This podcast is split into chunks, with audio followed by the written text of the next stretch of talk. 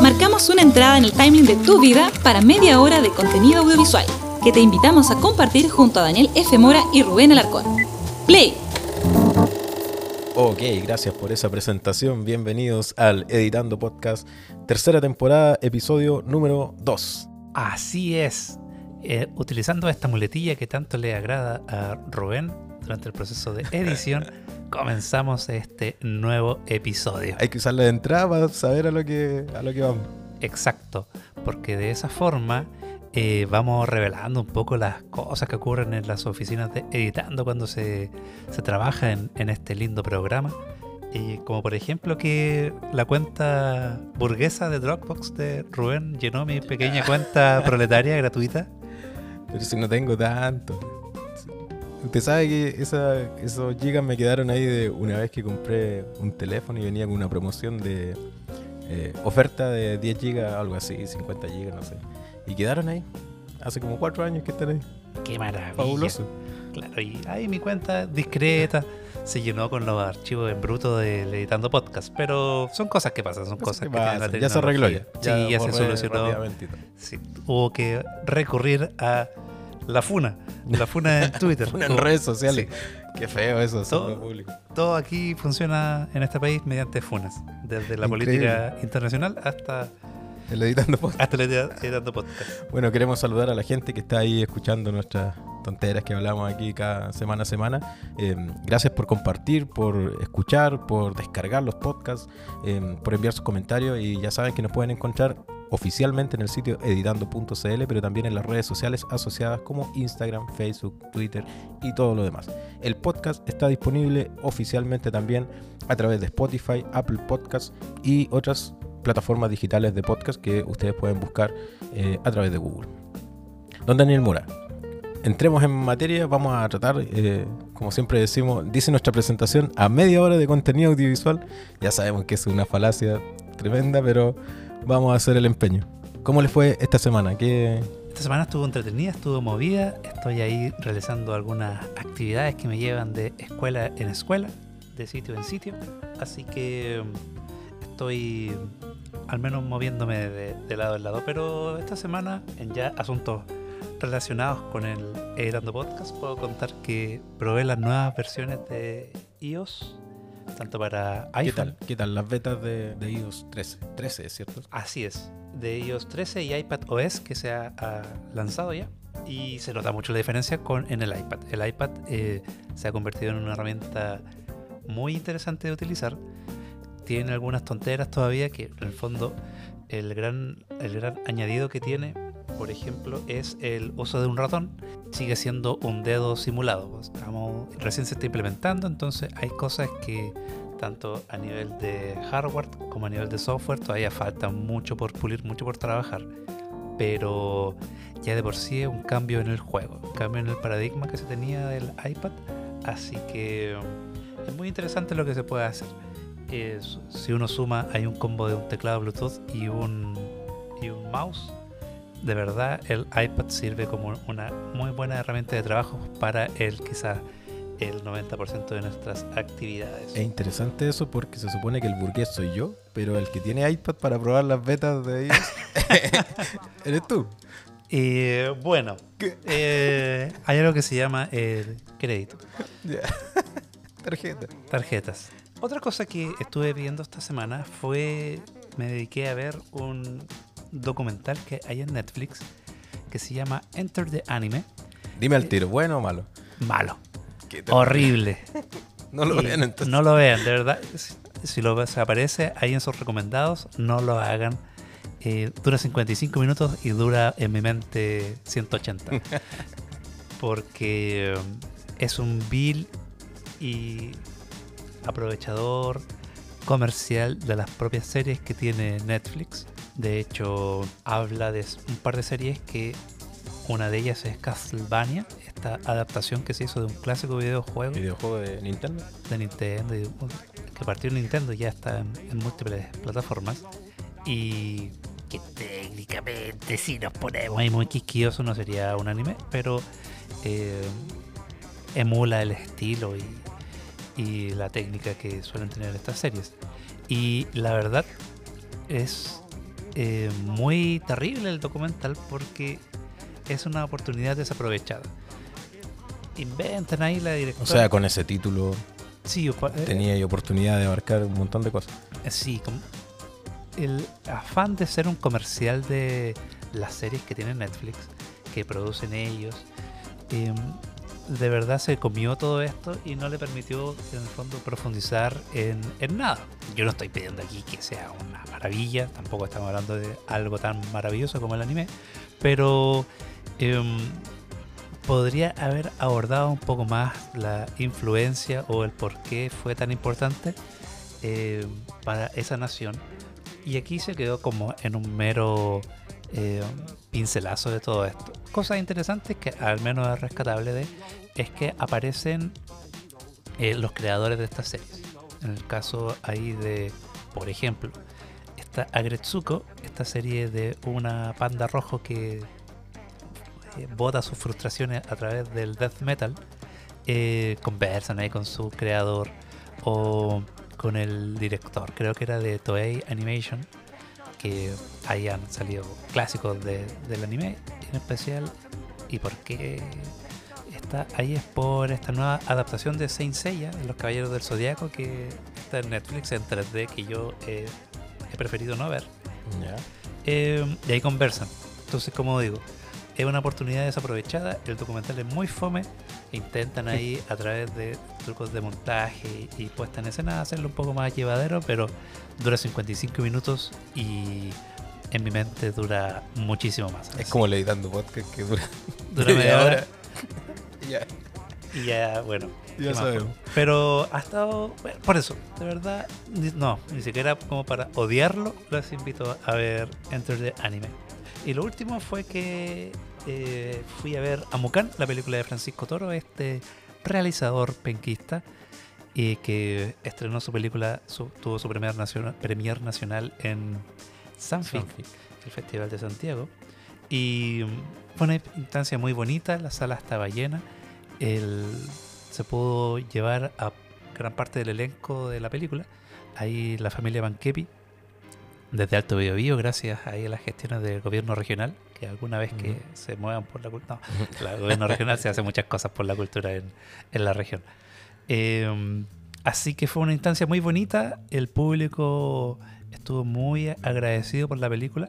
Este trabajo tiene muchas capas de, para poder atraer al público, tanto de la propia historia como el poder mostrar esta realidad que se vive en una comunidad tan alejada como es Alto Biobío. Mm. Así que el trabajo está muy bien. Ojalá se dé la oportunidad de poder presentarla en Concepción en, en una sala de cine, porque lo que yo mencionaba en, la- en el capítulo anterior, que el trabajo de diseño de sonoro era espectacular, Mm. es espectacular.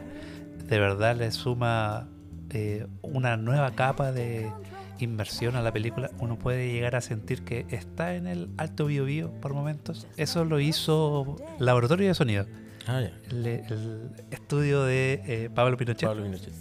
Eh, Pinochet bueno. Eh, así que, Pero oiga, yo quería evitar esos comentarios. bueno, Bueno. bueno. Así que no, muy bien. Ojalá se dé la instancia de que, ya sea en una de las multisalas de Concepción, eh, Seguramente va a ser película inaugural de Bio Bio Cine, ¿no? eh, no lo sé, ahí el... Es donde la posibilidad está más abierta. es, es una instancia posible, pero sabemos que a nosotros cuando realizamos cosas como que nos da vergüenza Mm. aprovecharnos de las cuestiones. Así que si se da ahí... Yo no aseguro que sea una película que esté en vivo Video Cine. Es probable que esté, sí, mostrar con cosas, pero no sé si le dé el pudor a Francisco para que sea la película inaugural. Eso fue mi semana. Y en tu caso, Rubén, ¿qué pudiste ver, hacer? Mira, eh, eh, lo principal, yo creo, fue que tuve la oportunidad de poder ver Araña, la película chilena recientemente estrenada. ¿Y qué Eh, tal? ¿Sabes qué? Me complicó un montón. ¿Por qué? Y he tratado de ordenarme en mi cabeza, de hecho no quise ni publicar ni una cosa, ni escribir nada como antes sí lo hacía, porque la experiencia fue media bueno, tiene que ver también, yo creo, cada persona lo, lo recibe dependiendo de su acervo cultural, familiar, político, y evidentemente el mío no es tan es más cargado al, al, rojo que, que, otra cosa. Y, y, fue incómodo por momentos. Eh, fue, yo creo que es intención del director también. Terminas tú odiando a mucha gente eh, de las que aparecen en pantalla. Pero además tuve una situación muy particular en la sala de cine. Me pasó que eh, había poca gente, que es triste, ya lo sabemos, uh -huh. al, al, cine chileno le suele pasar eso. Pero um, justo a, al costado de nosotros, porque fui con mi, con mi esposa, había un otro matrimonio mayor. Y cuando nosotros llegamos, súper amable, una señora que parecía muy, muy cándida, muy amable. Estaba con su teléfono viendo unas cosas, entonces nos sentamos y nos pregunta si molesta la luz, el ruido. Nosotros todavía no empezaban ni siquiera los trailers, así que no, no se preocupe. Ya, todo bien. Pero pasó el rato y cuando empieza la película, y la película evidentemente tiene escenas eh, que, que uno puede decir estas están hechas para complicar en cierta forma.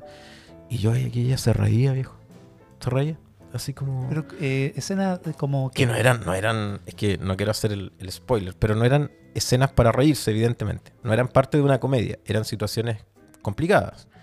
Y, y ella se reía. Entonces yo de, la primera yo dije eh, algo no, no me está cuadrando aquí. Después la segunda dije no será que y ya cuando se rió como por tercera o cuarta vez dije esta señora es facha y le parece que esto es muy chistoso y no era nada chistoso, pues viejo. Entonces ahí me compliqué un montón. Bueno, fue parte de la, de la experiencia. Eh, para los que no han visto mm, o no saben, nosotros lo conversamos en el podcast anterior. Ahí tú adelantaste que era el estreno de mes de agosto. Eh, ahora ya se estrenó, pasó el 15 de agosto y ya podemos contar un poquito más. Araña es una película que está enfocada en este movimiento Patria y Libertad, que era un movimiento ultraderechista, nacionalista fascista, agréguele todos los epítetos, epítetos asociados a esa línea política. Y sucede que en ese movimiento se forma un triángulo amoroso de tres, tres personas, obviamente, dos hombres en este caso, una señorita, que son parte de este movimiento y que están realizando las actividades que dentro del grupo se hacían. Y en ese andar se enamoran y tienen allí una, un cierto flirteo y algunas acciones más comprometedoras. Resulta que Araña plantea esto y va jugando entre el pasado y el presente. Nos sitúa en la época pre-73. Patria y Libertad duró tres años, del 70 al 73, y se disolvió mágicamente dos o tres días después que, que fue el golpe. Y, Mira tú, ¿eh? Eh, sí, por esas cosas de, de la vida, digamos. Y, y, nos va haciendo mover entre ese pasado y la actualidad. Ahora, eh, evidentemente pasa que estos personajes que eran de la ultraderecha, en la actualidad son gente de poder, como, como está pasando hoy día en el país. Son, son aquellos que están ubicados en las situaciones de poder, así que controlaban el país en ese tiempo, lo siguen controlando hoy en día, ya no tan... Eh, abiertamente, pero siguen ahí en empresas o en grupos claves de, de poder. Y mm, entonces nos va mostrando ese pasado y ese presente. ¿Qué pasó con estos personajes en el pasado? ¿Qué hicieron? ¿Qué fue lo que les comprometió hacia el futuro? Y cómo lo están intentando resolver hoy día. Cómo están maquinando para ocultar algunas cosas y todo. Y resulta que uno de ellos eh, sale a la luz, vuelve al país. Se, se, da por, se da a conocer, digamos, se sabe en los medios que este era un ex patria libertad y que está ahí. Entonces eso provoca el conflicto en estas personas que estaban ahí pasándola bien, ocultas bajo la máscara de que yo soy una persona que ayuda, que tengo tantos títulos, que soy dueño de fundación, que le doy colegio a los niños pobres. Toda esta ayuda social que hace a algunas personas para tapar aquellos pecadillos del pasado. Evidentemente no es una historia que esté basada en algo real, entre comillas, pero sí tiene mucho de lo que uno conoce hoy en día. Y, ahí empieza el, movimiento. Entonces, quiero decir que técnicamente Wood, nosotros ya sabíamos lo que íbamos, así que um, es una buena es, buena película desde de, de esa vereda, digamos, pero de todas maneras hubo como detalles que no me dejaron muy cómodo. Yo tengo un rollo con el tema del sonido siempre en las películas, a propósito de lo que tú decías del diseño sonoro. En Araña pasa que el, el sonido, perdón, eh, suena, valga la redundancia, tan bien que te llega a sacar de... A mí me pasa, que como que me saca de la realidad. O sea, tú dices, es una oficina y hay personajes conversando y no hay ruidos de autos, por ejemplo, en el exterior. O, o se escucha como de estudio. ¿Me entendí? Entonces, claro. evidentemente hay un proceso de doblaje después. Y ahí no sé si fue siempre la intención o algo pasó y hubo que salvarlo después, no lo sé. Pero suena tan perfecto que es demasiado pulcro para ser real. a eso voy. Y me saca un poco de la historia. Tal vez yo le echaría a perder un poco el sonido. Eh, pero pasa eso, em, y pasa en la imagen, se ve impecable la dirección de fotografía, a propósito de que estamos en el mes de la fotografía, es del Litín Chico, del Miguel Litín Hijo, que es uno de los directores de fotografía hoy en día en Chile que está en el top fácil 3 seguramente. Así que no, no le vamos a, criticar nada, se ve impecable, funciona perfecto. Los actores me llamó la atención, a pesar de que habían algunos que son jóvenes, y que probablemente tienen poca experiencia en cine, se, se siente que funciona bastante bien con aquellos que son más experimentados. Alonso, por ejemplo, que ya ha estado no solo tiene su historial en teleseries, sino que El Club, por ejemplo, y otras películas, entonces funciona, funciona bien. Wood le saca buen trote a los actores en ese sentido. Y actúan tan bien que tú terminas odiando a los tipos. Eh, y eso, eso me pasó, o sea, odias a los personajes. Pero mm, esos pequeños detalles de cosas que, como te digo, rodean a la, a la, a la película, eh, algunas incomodidades me dejaron. No sé si puedo decir que es. No, para mí no está al nivel de Machuca, por ejemplo. A pesar de que son películas que funcionan en una época, Machuca, si bien es cierto, es solo eh, época, no, no, nos trae al, presente.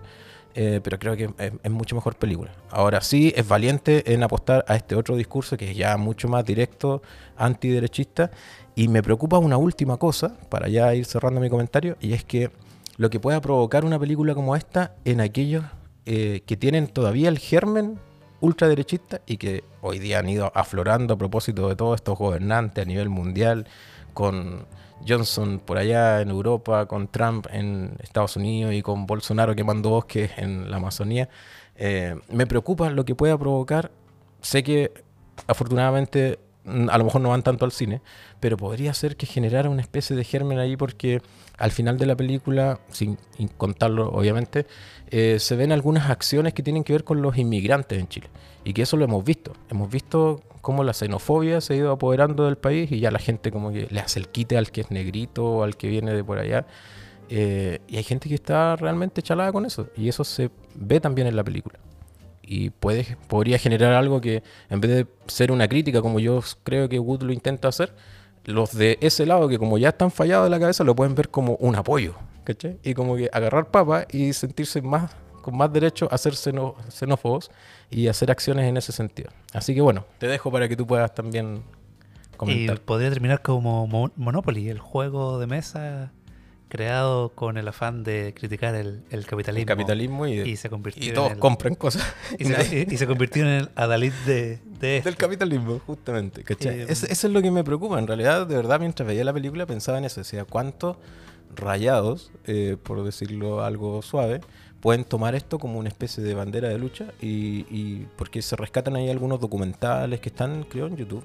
Un, aporte que hizo la Cineteca Nacional eh, sobre patria y libertad y claro, y se les muestra ahí y, ellos mismos se ven y ellos dicen, no, vamos a quedar aquí como, como reyes, como que somos súper bacanes aquí, estamos en Patria Libertad. Y en realidad, evidentemente, Wood lo inserta para hacer el, la contra... ¿Cómo se puede decir? Argumentación. Eh, claro, de que no es correcto. Pero vaya, a saber uno si ellos lo entienden así o no. Probablemente lo van a entender completamente al revés. Eh, pensaba en eso mientras veía la película. Sí, en este caso es interesante la apuesta de Wood de focalizarse precisamente en los malos de la película, de la película, de, la vida. Pero mm, es cierto tu, tu, aprehensión. Puede llegar a ocurrir esa situación. La, quizás la película no fue tan... Yo te reconozco que no la he visto, tú puedes confirmar mis sospechas, que no fue tan severa a la hora de denunciar estas cosas. O sea, de, plantar su... Aquí él quiere hablar desde esa vitrina, desde esa vereda, en el fondo una suerte de humanizar a esta gente, pero si no se tiene claro el discurso, eh, se puede perder y puede generar esta eh, ambigüedad en el resultado final. Yo pienso, por ejemplo, en Black Klaxman, la última película de Spike Lee, en la que, bueno, Spike Lee siempre ha tenido su discurso claro desde... Se, pasó acá como infiltrados en el, en eh, sí. Eh, y ahí él... Acuérdate que no todos son tan duchos como tú en inglés, entonces hay que ir ahí... Y que no se acuerdan de los títulos... Castellanizando. Y no se acuerdan de los títulos originales de las películas. Eh, ahí él es muy severo y de hecho tiene la... Y es buenísima esa película. Es muy buena y además tiene la, el valor de cuestionar a, a un padre fundador del cine, que Mm. es D.W. Griffith, que él, Por el el- nacimiento de una nación. el nacimiento de una nación, en el fondo intolerante, Sí. como que todas sus películas, eh, está este esta beta supremacista y es gracioso cuando uno lee e, investiga sobre Griffith y él recibió estas críticas en su momento y él decía no pero es que yo no en realidad estoy solo rescatando el valor literario que tiene la obra en este caso el nacimiento de una nación Mm. eh, pero yo no soy eh, eh, supremacista blanco, yo no soy parte del Ku Klux Klan.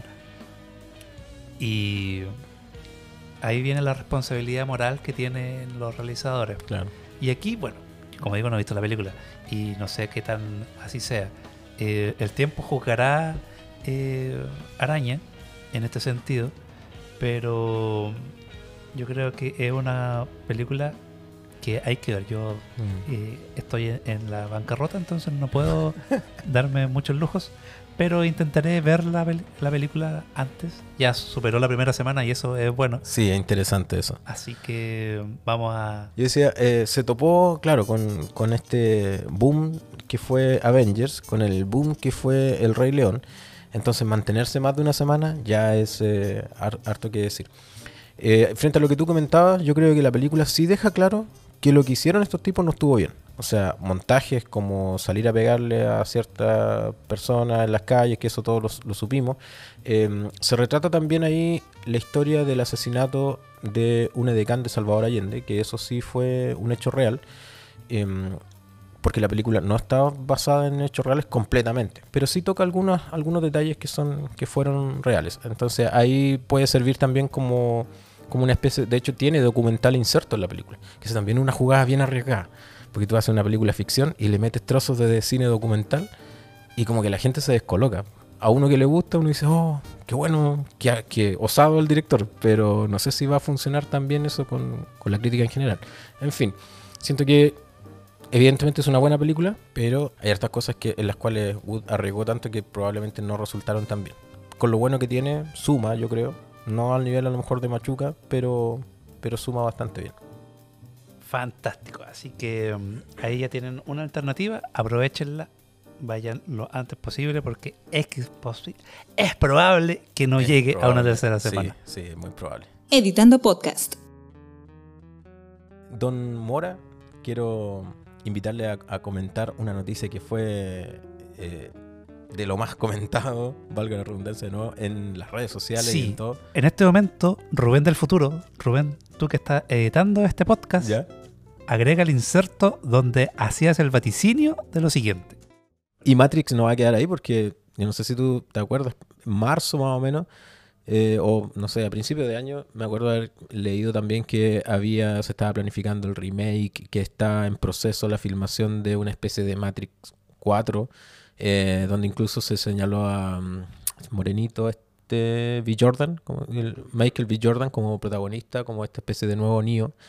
Eh, así que Matrix vamos a tener sí o sí, ya sea eh, retocada o rehecha en versión remake o lo que sea, pero sí o sí vamos a tener Matrix porque las cadenas de Hollywood ya sabemos están escasas de ideas originales y hay que echar mano de aquellas cositas que funcionaron bien. Gracias. Porque habíamos vaticinado que el audio que ustedes acaban de oír, Matrix 4, vamos a tener sí o sí. Y efectivamente, a través de Variety, la Biblia del cine eh, a nivel mundial, esta publicación que hoy funciona mucho más online que en papel, eh, se confirmó la realización de Matrix 4, dirigida y escrita por Lana Wachowski, que es una de las hermanas ahora, eh, que originalmente dieron vida a Matrix, la saga que cumplió este año 20 años. Esta noticia nos cuenta que Lana va a estar ahí encargada de estos roles.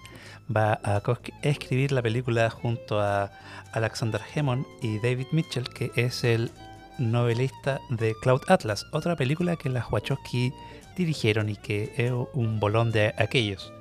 Que pese a no, el resultado no ser tan, tan majestuoso, creo que es una película muy recomendable y que deberían ver. Eh, además, lo que es interesante es que, a diferencia del vaticinio que hacía Rubén, o sea, el comentario que nos dio, en la que posiblemente iba a ser una suerte de reinicio con Michael B. Jordan, aquí veríamos reaparecer a Keanu Reeves y a Carrie Ann Moss en los papeles de Neo y Trinity. Así que, mm, aun cuando no hay mayor eh, información respecto a fechas de estreno o cosas similares, se espera que la película se comience a filmar el próximo año. Ahí la, los ejecutivos del, estudio estaban muy contentos y ahí salían sus palabras ahí de buena crianza, de que estaban muy alegres de poder volver a trabajar con alguien tan creativo como Lana Wachowski. Y, y la verdad, aun cuando nos falta quizá el último miembro destacado del elenco, que era Lawrence Fishburne en el papel de, de Morfeo, eh, la noticia viene muy bien. O sea, entre bien y mal, creo yo. O sea, bien porque nos gusta mucho Matrix, nos gusta mucho el universo que las Wachowski crearon, pero mal porque nuevamente es un, una, un indicio más de la Decadencia de industria Sí, Hollywood. Sí, de cómo Hollywood eh, regurgita su propia autofagocita, Mm. su propio legado. Eh, pero yo siempre digo que las películas hay que juzgar- juzgarlas cuando ya están listas. Y así que esperar que esta película llegue, sea buena, sea digna del legado de, de las anteriores, o al menos de la primera. Y la segunda noticia que dio la vuelta a internet fue esta pelea entre Sony, Marvel, el pobre Spider-Man ahí saliendo, volando de los Vengadores. ¿Qué crees tú que va a pasar con eso, amigo Mora? Eh, a mí me pone muy contento. Me pone muy contento que pase esto porque creo que... Pero eh, Iron Man murió para rescatar a Spider-Man. eh, Oh, me tiré el medio spoiler. Bueno, ya hemos dicho muchas cosas, muchos spoilers de Endgame en estos episodios. Eh, lo cierto es que a mí me parece eh, bien. Cualquier cosa que sea un escupitajo en la cara de Disney, a mí me alegra el día. Creo que el- la Asociación Antimonopolio de Estados Unidos se Debería ser algo. Debería debería algo- pensar ah, en los no- niños. No, sé por qué han permitido tanta cosa extraña. Eh, Se los compraron igual. capaz, yo creo que en algún momento Disney va a comprar la división fílmica de Sony. porque de verdad aquí pierden algo. Yo, como digo, me da un poco lo mismo. Eh, la gente que está ofendida es simplemente gente que. gente que está aquí hinchando como una barra brava. Y eso me parece despreciable, me parece muy poco cinéfilo, me parece muy poco de alguien que ama el cine como tal y que simplemente eh, vitorea el triunfo de, de la, del estudio. En este caso, como digo, la mejor película, yo solo voy a decir lo siguiente, la mejor A ver. película de Spider-Man de la última década la hizo Sony y es Spider-Man Into the Spider-Verse. Es Eh, buenísima esa película. Eh, aquí lo cierto es que no sé qué va a resultar de toda esta movida. Eh, sé que supuestamente Tom Holland también estaría muy triste por todo esto. Porque aquí Sony quiere asegurarse el, el chancho o el puerco araña. Porque aquí recordemos por qué Sony volvió, permitió que Spider-Man volviera a el universo Marvel. Esto es gracias a Corea del Norte. Corea del Norte eh, filtró muchos eh, correos, muchos emails de Sony, en la cual, sumado al fracaso que había eh, sido Amazing Spider-Man 2, la versión con Andrew Garfield, ahí Sony quedó muy mal ese año.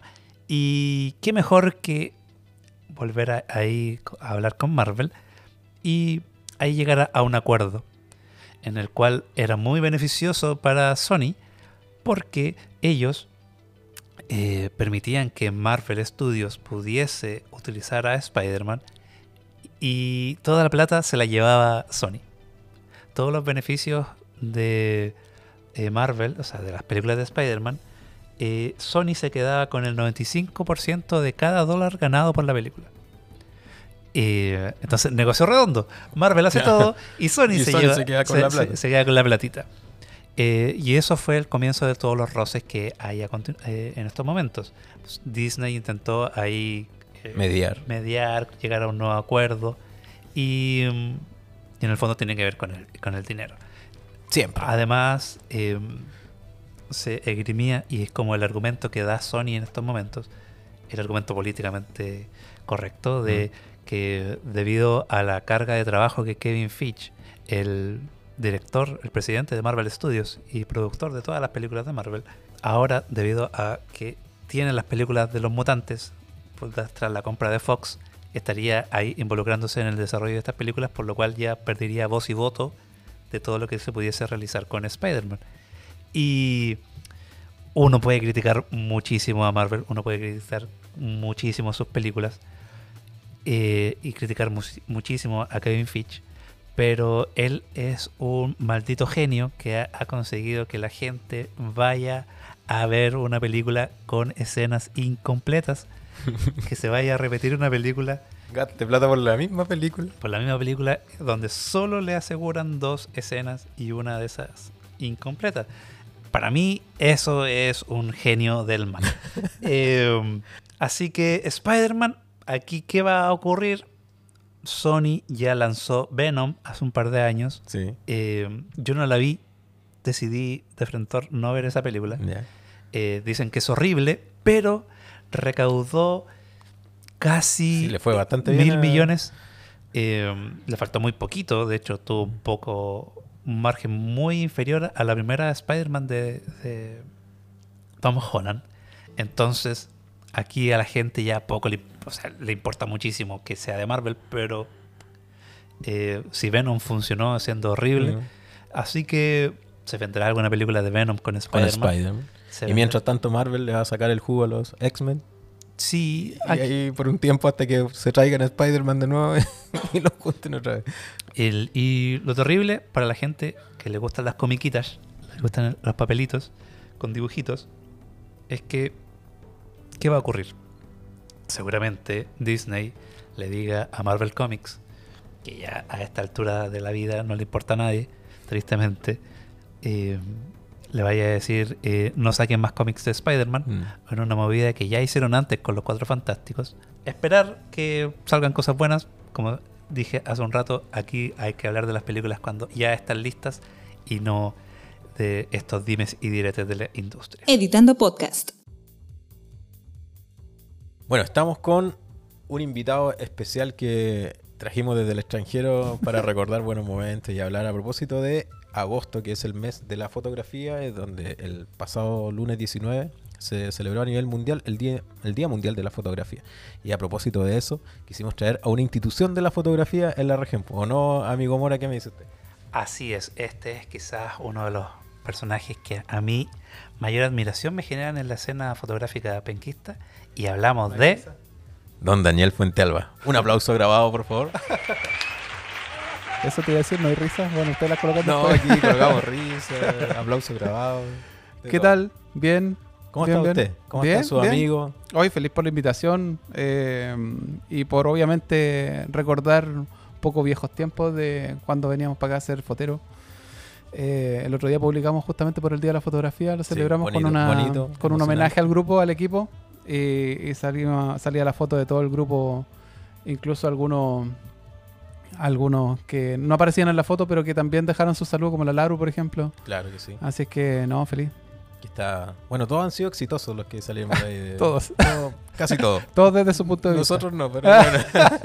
pero bueno, ¿qué le vamos a hacer? ¿Cómo están sus amigos Joseph Selman y Don Lobo Mella? Oh, el, el Yasef, ayer tuvimos el programa de. Bueno, el, el- esta semana tuvimos el programa de, de, de Fotero y el, el Yasef está con harta pega. eh, el Lobo también. El Lobo ni siquiera Eso lo hemos bueno visto último. hay que último- juntar plata para viajar a, a Europa. sí, Entonces, pero, pero bien, bien, bien. Felices de poder ah, de, de haber podido volver a hacer el programa. Nosotros también empezamos con podcast.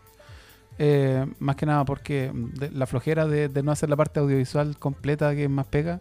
Y teníamos una grabadora, empezamos a grabar el audio nomás y, después ahora tenemos el espacio en, el, en dúo como para que no, en AE Radio en realidad, que para que tengamos y, nos apoyan con todo, o sea, todo esto de la de grabar. eh, no, nos zafamos de ese, de ese entuerto, así que, lo que más- sí, pues, requiere mucho tiempo, así que Mm. estamos felices.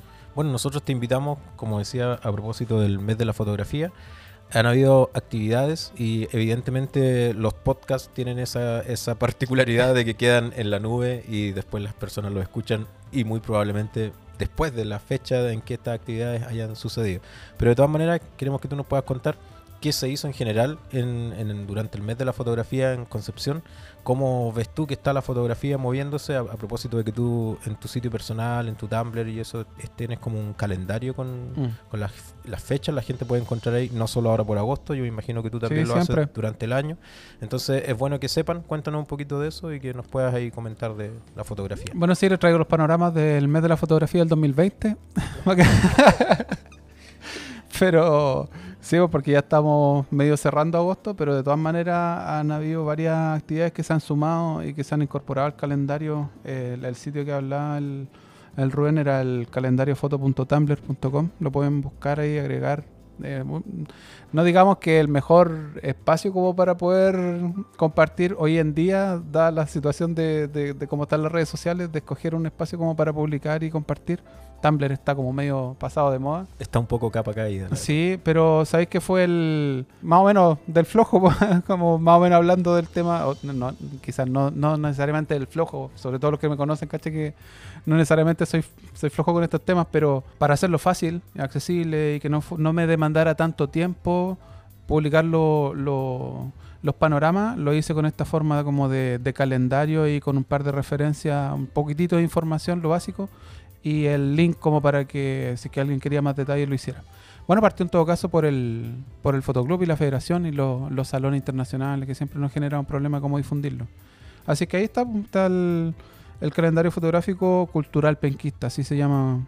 Y, y- y en ese lugar es donde están alojados algunos, algunos panoramas que de lo que queda de agosto, de lo que queda de agosto, considerando que estamos ya en el, estamos en la última semana. Sí, esto lo estamos grabando un día 23. Ah, lo dices. Sí, no hay problema. Esto No hay se problema. graba un día Y va a 23 de agosto y probablemente aparezca en unos tres días más, eh, más o menos publicado en línea. Ya, Ahí para que la gente se ubique más o menos, después cuando ustedes lo escuchen van a saber si ya de lo que se perdieron. de lo que se perdieron. Bueno, podemos ver- hablar de lo que de lo que fue y de lo que está haciendo más o menos. Eh, a mí me llamó la atención. Eh, hay un par de hitos como que, surgieron y que normalmente pasa que surgen como en, el, en- la última semana, no sé, no, es algo que tú, por ejemplo, empieces a buscar en, en julio y sepas que, no sé, está súper cargado agosto. Hay muchas actividades que yo creo que surgen incluso a fines de julio y en agosto y se difunden como durante el mes. Pero hablarles, por ejemplo, de cosas que sí alcanzarían a ir. Por ejemplo, el encuentro de fotografía análoga, la foto en general hoy en día digital, en gran parte, sobre todo celular, portátil, pero, pero estamos claros que a quien le interesa realmente la foto, algo de, de- interés podría llegar a tener en la fotografía análoga. Así es que eh, Rastro, que es un encuentro que se, que se montó en el año pasado, en 2018. Eh, este año es el segundo encuentro de fotografía analógica del Bio Bio. Tiene varias actividades los días jueves 29, viernes 30 y sábado 31 en Balmaceda Arte Joven. Oye, espérate, pero estoy viendo una primi- primicia ahí. El día 31 hay un taller con Don Click. Sí, sí, de hecho, a- sí, Fabuloso, una institución Don Click. de hecho, esa es una verdadera institución, pero ustedes estaban mintiendo recién diciendo que yo era. Esa es una institución que hay que parar conce para que vayan y lo vayan a escuchar. Exacto. po. Así es que, eh, pues, de todas maneras, hacerse el tiempo el sábado 31. Para la y- gente que nos escucha de afuera, el Editando Podcast se escucha mucho desde Santiago, sobre todo, y también en otros países. Eh, Don Click es un, un personaje acá asociado a la fotografía porque lleva muchos años eh, también reparando equipos, inventando cosas, fotografía 3D de manera absolutamente análoga a veces, eh, y que es bien conocido aquí en, en Concepción por lo mismo. Entonces, usted, con usted ha, estado en más de una oportunidad compartiendo. Y nosotros también en su casa, compartiendo con su el espacio que tiene, que, así como él es una institución, su espacio es como también un lugar de que motiva motiva un poco la creación y, el descubrimiento porque mm, tiene un montón de equipamiento. eh, como tú bien dices, él se dedicaba y se dedica todavía a reparar cámaras, eh, sobre todo cámaras análogas y ópticas mecánicas. eh, y, y de hecho, entiendo que hay un proyecto que hay una fotógrafa, la María José, eh, que está también promoviendo una idea como para hacer un. Está postulando un fondo, como para poder hacer un trabajo con su patrimonio en realidad. Así es que ahí po- podrían averiguarlo como para después compartirlo y, y obviamente ojalá que salga. Vamos, vamos a esperar que lo hablen en Fotero para Ya. copiarlo y pegarlo. aquí. Bueno, vamos a invitar a la Cote entonces. Pues ya tuvimos el Cristóbal, que es parte también del, como de la agrupación, y, y así que ojalá que salga eso. Pero sí, eh, el 31, sábado 31, eh, a las 10 de la mañana, está el taller, está programado el taller Cómo usar una cámara análoga por Jorge Arevalo Don Click. En el, todo esto en Balmaceda Arte Joven. Eh, el jueves parte con, con, la, con bifurcaciones, que es un- una muestra que se va a inaugurar. El viernes está el laboratorio de fotografía estenopeica también. O sea, varios se quejan de ah, que no tengo la cámara, no tengo esta cámara, que quiero hacer fotografía, pero no tengo la cámara que ¿Con quién quiero. hacen ese laboratorio? ¿Por qué no aparece el Eh, nombre? No aparece el nombre, así es que no, no sé realmente quién lo, lo va a armar. Eh, quizás por- no lo pusieron ahí porque no estaba definido, pero pero el, el tema ya es muy atractivo. La fotografía estenopeica, cualquiera puede después de ese taller, me imagino, armarse su propia cámara y empezar a hacer sus fotos, sus propias siempre, fotos. siempre muy atractivo también para los niños porque no demanda tanta tecnología, todo lo contrario, una caja de cartón, materiales artesanales, digamos, y pueden obtener sus propias fotografías eh, con cámara estenopeica. Claro, y hay varios profesionales que han, decidido, han escogido la, la fotografía estenopeica como un modo de, de dar un sentido más particular al registro que están haciendo. Así que, eh, sin ir más lejos, el Walter Blas aquí en, en La Aurora ha promovido bastante el uso de la estenopeica con los pobladores como para registrar su historia. Sí, eh, trabajó, usando- un, trabajó un proyecto Fondar y creo que ahora está, está presentando otro similar para hacer en Coronel. Y bueno, Wa- Walter participó también en el Festival de Valparaíso Sí. y con gente, con estudiantes del Liceo de, de Trehuaco y otros, así que bien movido el amigo Sí, Walter. los vimos. Yo tuve la oportunidad de estar también en Valparaíso y lo- los vimos en el alcance que tuvo y claro, los chiquillos estaban alucinados igual por poder compartir y también todos los que estaban participando eh, pudieron ver el- lo atractivo de la técnica. Entonces, insisto, quienes no la conocen tienen que ir sí o sí. Eh, y si es que no, eh, quienes la conocen también como para profundizar y compartir experiencias súper buenas. Y el mismo día, el viernes en la tarde, eh, la charla la- de fotografía autoral en busca de los objetivos. En ese caso está eh, la Carla León de la plataforma Mínima y está el Cristóbal Barrientos justamente de la, de la guerrilla cine. El, el fanzine de fotografía que, que saca Cristóbal y que también tiene un programa como tipo podcast que también es bastante atractivo para, para quienes le interesa la fotografía entrar al sitio de, de guerrilla cine cine con, con Z como de- del fanzine. Así que ahí hay, hay harta actividad y el, y el sábado, el sábado, el sábado tiene durante todo el día la feria fotográfica, eh, un diálogo también en la tarde sobre cómo hacer fotografía analógica hoy. También hay varios y esta cuestión es, un- es un- también es una inquietud propia, que veo un montón de chiquillos que están interesados en hacer fotografía y se dejan llevar de repente por, por la tendencia. La tendencia puede ser la, del punto de vista analógico, del punto de vista no digital, la, la fotografía instantánea. No sé, y, y- y dedican o, o invierten mucho en comprarse una cámara o a lo mejor un- las cargas de la, la- de la, la Fuji. eh, que es la que hoy día está, porque ya la Polaroid no... Claro, claro, o sea, igual tiene sus su, sus productos la Polaroid todavía, pero como, como, como proyecto posterior a Polaroid, pero que siguen siendo sumamente caros, incluso más caros que la Instax. Entonces, eh, Claro, la, la- la Instax está como ya más accesible. a eso. Yo he visto harto adolescentes y cabros jóvenes interesados en las Instax y le piden al papá y compran sus cargas y todo. y es- o sea, es impensable, no sé si es que... Es raro el fenómeno, raro, pero... si- si pero están, se da. están jodidos para comerse un- de repente un buen Sí. almuerzo o no lo consideran y se compran una cámara que les va a costar más de mil pesos la, la foto. la foto, y sí, es pésima foto, mil pesos, po, pensando desde el punto de vista de la... Y el tamaño, sí, es como Sí, un po. cuarto del... Entonces, yo siempre les planteo eso a los chiquillos que me, me tiran la idea y siempre les planteo después, oye, váyanse con no sé, unas 10 lucas, tienen 10 lucas, ¿no? La cámara ya les sale cuánto, como 70 lucas, Mm. en las cargas como 15 para 20 fotos. Con 10 lucas nomás, vayan a la, a la feria, en este caso aquí en Conce, o cualquier feria de, de barrio, de antigüedades o algo así, donde hay un rincón de fotografía.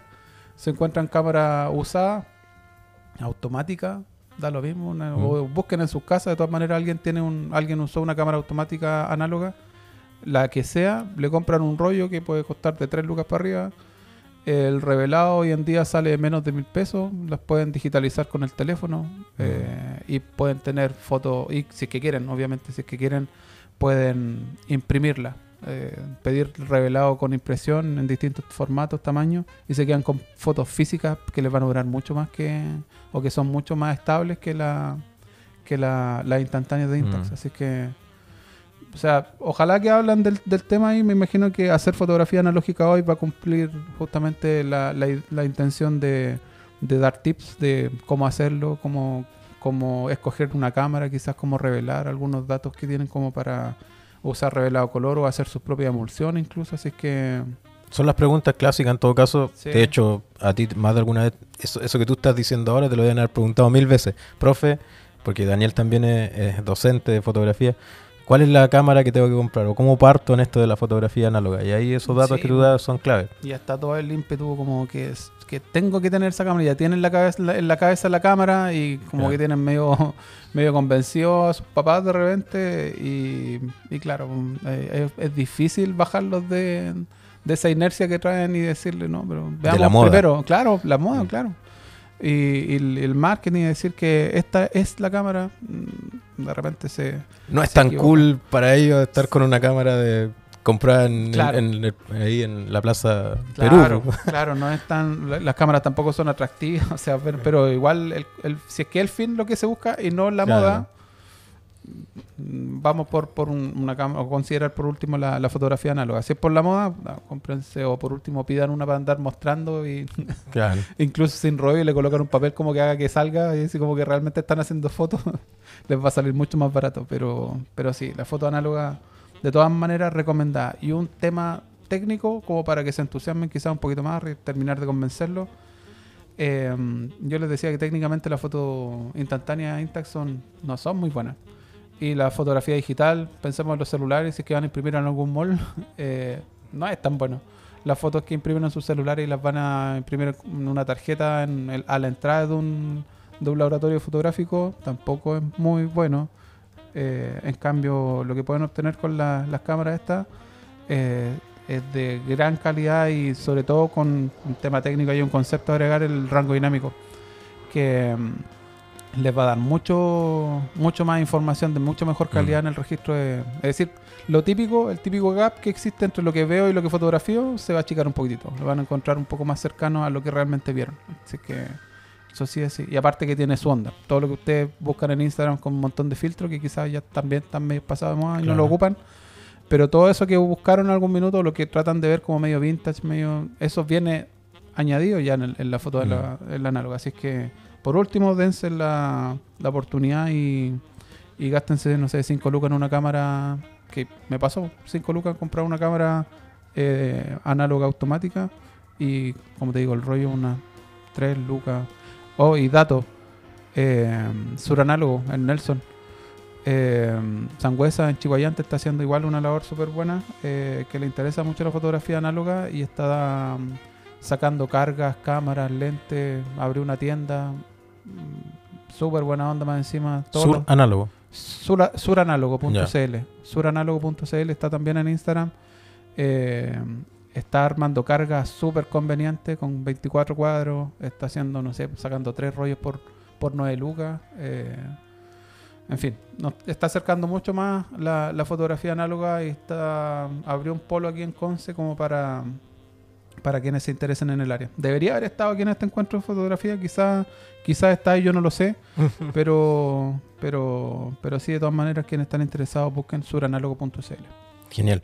Oye, eh, bueno, para como, como conversábamos, los datos están ahí en, en el, en el calendario fotográfico que pueden googlear calendario fotográfico Conce, yo creo, o calendario, foto. calendariofoto.tumblr.com. .tumblr.com para que puedan dar con los datos porque Daniel si bien es cierto este podcast, ustedes probablemente lo van a escuchar en fechas que ya hayan pasado, pero siempre se está actualizando, por lo tanto van a encontrar ahí septiembre, octubre y las actividades que vengan. Importante para estar al, al tanto de lo que vaya pasando en Concepción sobre todo. Eventualmente vamos a dejar en, el, en, el, en la nota del episodio o en el sitio cuando publiquemos el link también para que le puedan entrar directamente. Pero también te pueden encontrar en redes sociales. Aprovechemos de dar eh, la que más use relacionada a fotografía, fotero probablemente. Sí, eh, foteros con, con el 3 en vez de una E. Un En vez de una E, FOT 3 Eros. Claro, quedó súper claro. Pues súper claro, con eso no se pierde. Bueno, junten foteros los tres y van a entender cómo, cómo poner los caracteres. Claro. Eh, pero sí, arroba foteros con, con un 3, ¿cierto? Y, mm, y obviamente en el personal de, de Fuente Alves, donde también de repente estoy compartiendo no tan solo lo que se hace a través de foteros, sino que también a través del Fotoclub Concepción, que también tiene su Instagram, Fotoclub CCP. A propósito de Fotoclub, la gente, si tiene interés de sumarse al Fotoclub. No, ¿qué- estamos justos. No. No, hay- no hay más cupo. No, eh, siempre ¿Qué, qué abierto. se necesita? ¿Qué, qué debería tener una persona? Una cámara, por Interés, ejemplo. compromiso. requisito? No, ni, ni eso. Eh, el- en realidad, más que. Obviamente, los fotoclubs están abiertos. Fotoclub Concepción, existe Fotoclub Talcahuano, Fotoclub Huachipato, está el Fotoclub Yacolén, que de repente son grupos que ya están como más asociados a ciertas instituciones. Fotoclub Concepción, de la Universidad de Concepción. Eh, pero para quienes escuchan el programa y tienen su carrera, están formando su carrera, ya formaron su carrera y les interesa la fotografía, el acercarse a, instituciones federadas, decir, que forman parte de la Federación Chilena de Fotografía o de la Federación Internacional del Arte Fotográfico, es una vía válida como para que ustedes puedan eh, validar su, valga la redundancia, eh, su, su compromiso con la fotografía y su, su quehacer con la fotografía, sus exposiciones, sus colaboraciones, su voluntariado. Así que considero igual porque de esa manera ustedes pueden obtener un puntaje por sus participaciones eh, y esos puntajes le entregan títulos honoríficos que están validados por estas instituciones. Entonces, también es una forma de manera paralela a su, insisto, a su formación profesional, a su quehacer pro- profesional, eh, tener esta, esta vía eh, con certificación validada de un sin tener que estudiar. Me imagino que Mario, Claro. de hecho lo conversamos ayer el- el- con el eh, con el organizador del Enfoco, que, que también es una actividad que está aquí en Conce. Que ya se hizo. Claro, que se perdieron. pero que seguramente va a tener, como conversamos, sus sideshow, va a tener alguna Claro. actividad entre, no, no, va a tener que esperar seguramente hasta agosto del otro año, seguramente van a haber algunas acciones que se hagan eh, a partir del- de, la, ins- de la iniciativa que tuvieron en la en audiovisual de aquí de Santo Tomás, que con algunas actividades. Pero pero sí, de todas maneras, el, el sitio sigue abierto y obviamente no, no, no soy yo el que genera la actividad, obviamente yo replico, por lo tanto también abierto a que Te envían. me contacten, Claro. claro. y me den los datos. con- mira, yo coloco simplemente un- una ficha, alguna imagen, algún visual de, de la, de la actividad y fecha, y de tal manera que alguien pueda entrar y, y- y pueda ver directamente y rápidamente qué es lo que, que, que se viene. ¿Dónde y cuándo? Claro. Oye, y para cerrar, porque no- una que tú eres un hombre muy ocupado y ya sabemos que tienes tu actividad, y nosotros también tenemos un tiempo más o menos ahí escuálido. Quiero, no puedo dejar de preguntarte por el photo walk de este año, que yo entiendo que tú ya estás eh, confirmado como líder ahí de, Sí. y organizador, entonces para que nos des, si, si es que tienes detalles ya, por ejemplo, eh, que nos puedas adelantar alguna primicia. Sí, eh, bueno, sí, efectivamente el- hace unos días postulé nuevamente como líder y, y ya fue aceptada la solicitud, así es que estamos listos como para subir el recorrido. Les voy a dar la primicia acá en el programa de Editando. Eh, el, el recorrido va a ser en Concepción y va a estar, va a ser el 5 de octubre todo esto. ¿Ya? Es con inscripción, siempre 50 cupos, es un evento social fotográfico más grande del mundo, digamos. El- el mun- la- la- es un recorrido que se hace simultáneamente en múltiples ciudades. En Concepción lo estamos haciendo desde el 2010, esta es la décima eh, versión. Así es que mm, eh, súper contento igual. Eh, va a ser se cumplen 10 años, yo no había, Sí, no había reparado en eso. Sí. Y mm, sabes que me acordaba igual del 2010 cuando fue la primera versión y recorrimos lo- la la- las calles de Concepción. Eh, y, y pensamos octubre, octubre o no sé, tiene que haber sido por ahí igual, octubre, agosto, septiembre, por ahí.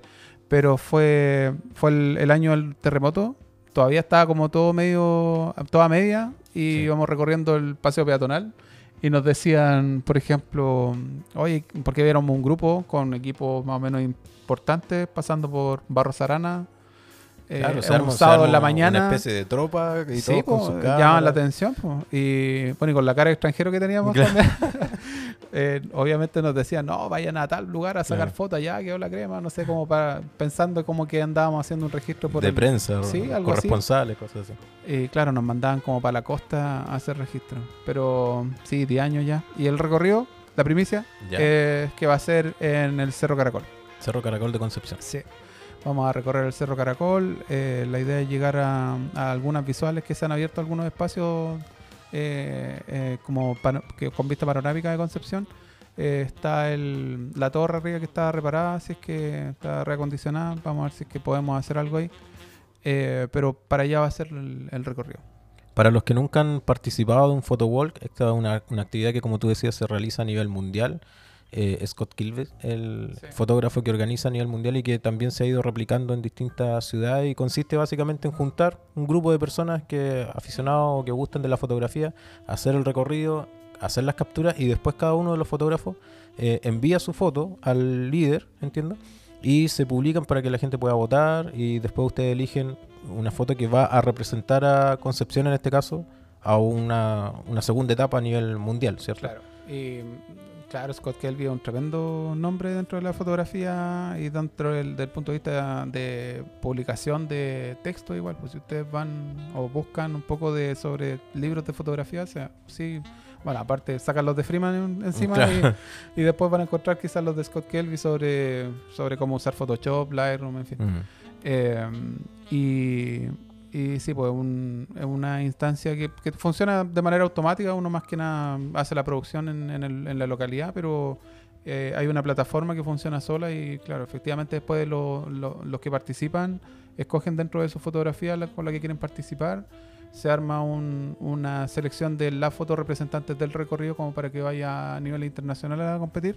Y los premios son increíbles, pues, son equipos completos, cámaras, tienen súper buenos auspiciadores, así es que. Eh, también es como la ilusión de ganar.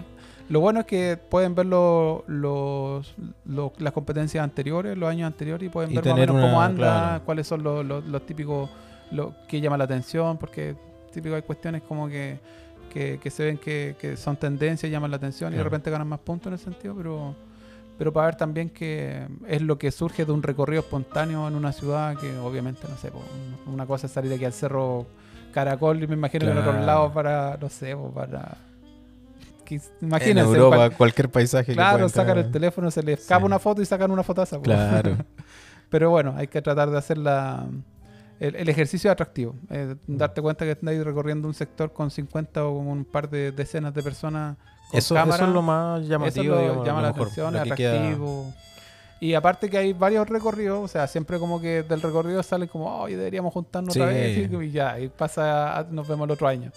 Pero, y han aparecido algunos recorridos entre medio, pero claro, hay como un, un- un- Claro, un porque público este- cautivo este del grupo del photowalk. Este es como photowalk oficial, Sí. digamos, federado, entre comillas. Sí. Eh, pero constantemente durante el año y a partir de esto, de los mismos photowalk van saliendo otros recorridos y yo he tenido oportunidad de participar en algunos que no han sido dentro de esta de esta línea del photowalk y que tú has- también has has guiado de repente y se han encontrado en otro lado y Mm. se- recorramos y, y se, se produce algo interesante, se juntan los fotógrafos, se comparten, se conocen.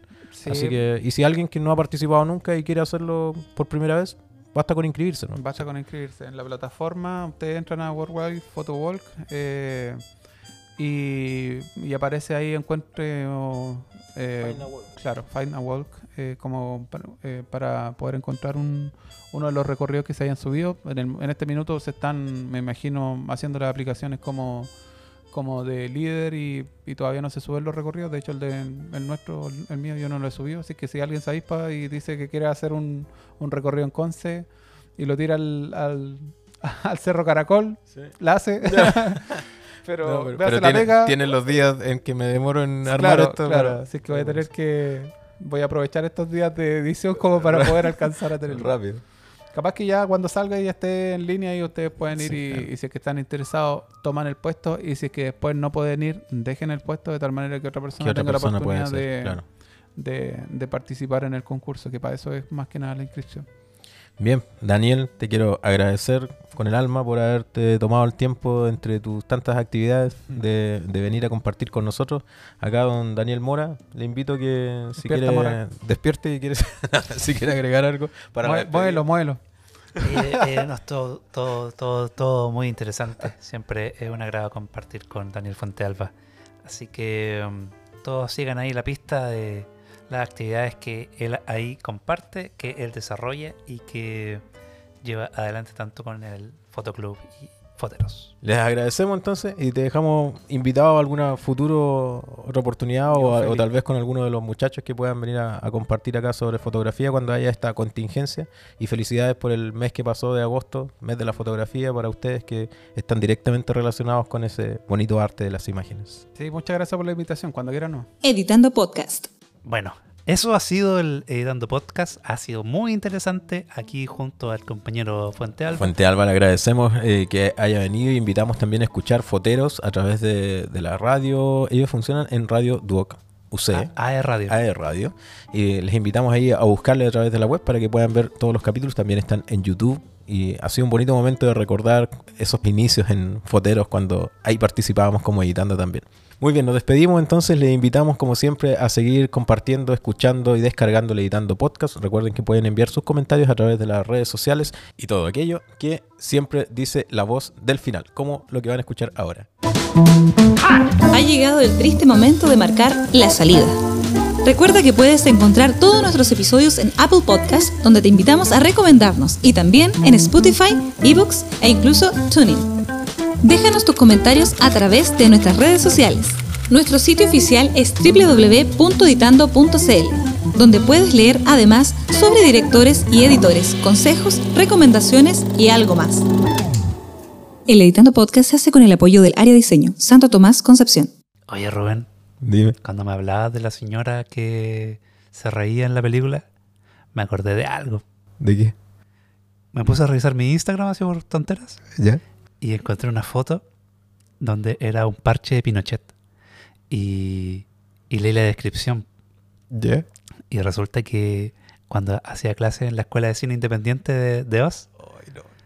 una, una alumna Ya. era fanática de Pinochet. La Y- recuerdo. Y ella dijo, él es el hombre más genial del siglo. Sí. y lo dijo sobria porque. Porque estábamos en clase. Qué terrible, viejo. Bueno, ese es Chile. Chao.